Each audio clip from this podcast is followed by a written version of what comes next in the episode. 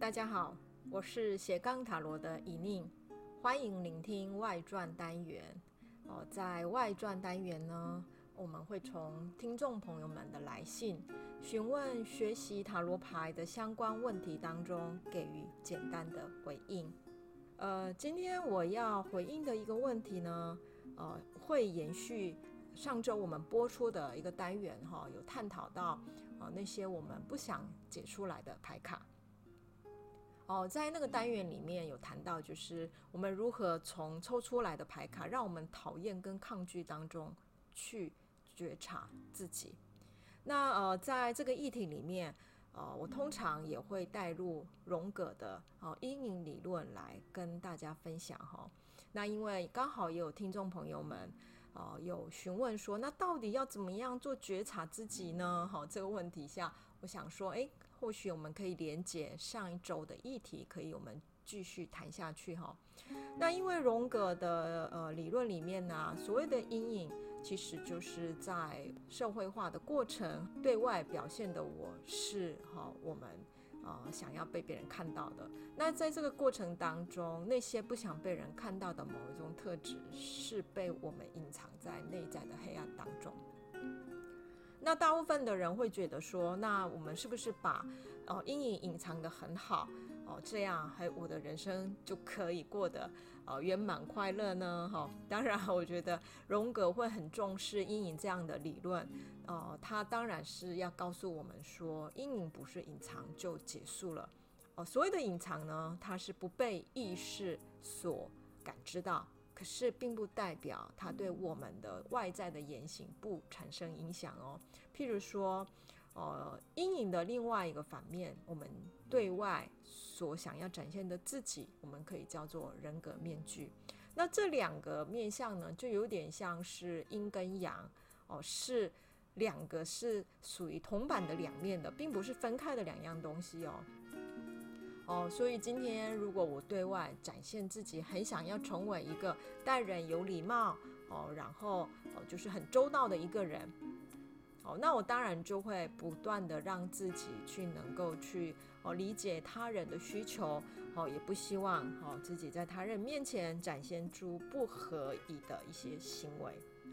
那这样看的话，如果这变成是我的人格面具，那这样的一种特质的另外一个反面，可能叫做很粗鲁，也就是哦完全不去呃思考他人要什么，而纯粹就是把我想要的通通讲出来。也不考虑任何的社会当中的人跟人相处的啊礼貌或规则哦，所以呃，我想要成为一个礼貌的人，他的另外一面可能变成是一个粗鲁、自私哈，或者是甚至是一个鲁莽的人。那这种哦自私、鲁莽跟粗鲁，当然是不可能出现在想要成为有礼貌的人的言行当中，当然他就会被隐藏。哦可是，在另外一个层次上，大家可以思考哦，就说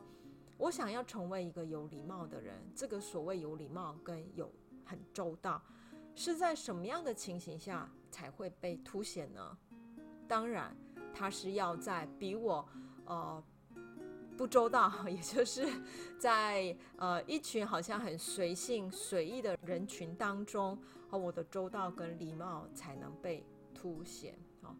哦，所以我觉得荣格的人格面具跟阴影的理论是很有趣的，因为我们从不一样的角度观观看的时候，反而他就在提醒说，一旦我选择了想要成为什么样的人，我有可能去创造出符合想要成为这样的人的一个环境跟世界。也就是我越是想要成为有礼貌、很周到的人，我身边的我所遇到的。人事物通通都是违反这个规则，大家都是这么的粗鲁，这么的不懂礼貌，还会去鲁莽的会侵犯他人的好一个隐私，这是一个呃很有趣的现象哈，因为呃通常我们在看待外在世界的时候，我们会以为外在世界是一个客观的存在哦，所以呃我们活在这个外在世界的时候。哦我们个人只是对客观的存在去认识它，然后理解它。哦，不过在很多心理学理论，它就会告诉我们说，哦，所谓的外在的世界，它并不是客观的存在，它是因为观看这个世界的人是借由经决定好的立场去观看它而呈现的一个现象。所以，我们常常也会说，哦，不同的人看到一件事情，他们会有不一样的描述跟理解。好，呃，其实佛教对这样的一种外在世界的一种呃不确定性跟虚幻。也有很类似的一个说法哈，所以如果这样来看的话，他的人格面具并没有努力强求想要成为有礼貌的人的眼光里面，他身边的这些人并没有让他觉得不礼貌或者是呃鲁莽，因为那些人的行为，我并没有用礼貌的标准去规范他或解释他。呃，如果我们把人格面具跟阴影从这一个角度去理解的时候，从另外一方面，我们就会发现一件事实，也就是，呃，在我眼中看到的所有让我讨厌的现象或人，这些现象跟人，其实跟我个人内在里面的阴影是有关的。也就是因为，呃，我所追求的人格面具，我所想要的这样的一种。哦，世界的理解，哦，它会让我不断看到，哦，我阴影里面反射出来的，跟我想要的世界所抵触的这样的一种现象。所以，我们上个礼拜谈到，哦，那些我们不想解的牌，哦，为什么我会希望大家在在这些抗拒跟讨厌当中去觉察自己？哦，因为这些抗拒本身其实反映的那些牌里面就已经投射了我个人的阴影。那在荣格的理论里面，呃，成熟的人格其实就是能够认出我们个人的阴影，呃，并能够去走向阴影，跟人格面具要做一点协调跟调和。哦，不然如果我们一昧的去隐藏阴影，只想要看向我们想要表现在外的人格面具，哦，这样的人格在某个层次来讲，哦，就会成为哦，就是完全是以这个社会要求的方式去要求自己过度完美，或甚至可能失去了自我的一个很贫乏的人格。所以在这样的一个呃理解下。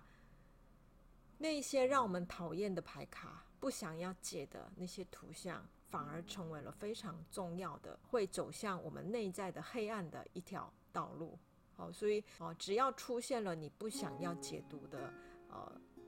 牌卡的时候，最好把它拍下来，而且要在不断不断在不同时间点，会重新回头去看一下那些牌卡，到底哦这些牌卡里面的图像跟。哦，它的什么样的组成会让我们那么的抗拒？当哪一天，当这些牌不会激起特定的情感的时候，或许也就代表我在这一点的阴影的功课上有做了一些改变跟成长。好，呃，今天呢就简单的跟大家分享了一下荣格的呃阴影的一个理论跟塔罗抽牌之间，我们可以哦怎么去连接思考。那希望。哦，这样的介绍呢，好，可以对学习塔罗占卜的人有更多的哦帮助。然后也欢迎大家加入学习塔罗占卜的行列，呃，可以上塔罗的奇幻旅程粉丝专业，我们会不定期哦有相关的课程对外开放，哦，欢迎报名。那今天的介绍呢，就到这边结束，谢谢大家，拜拜。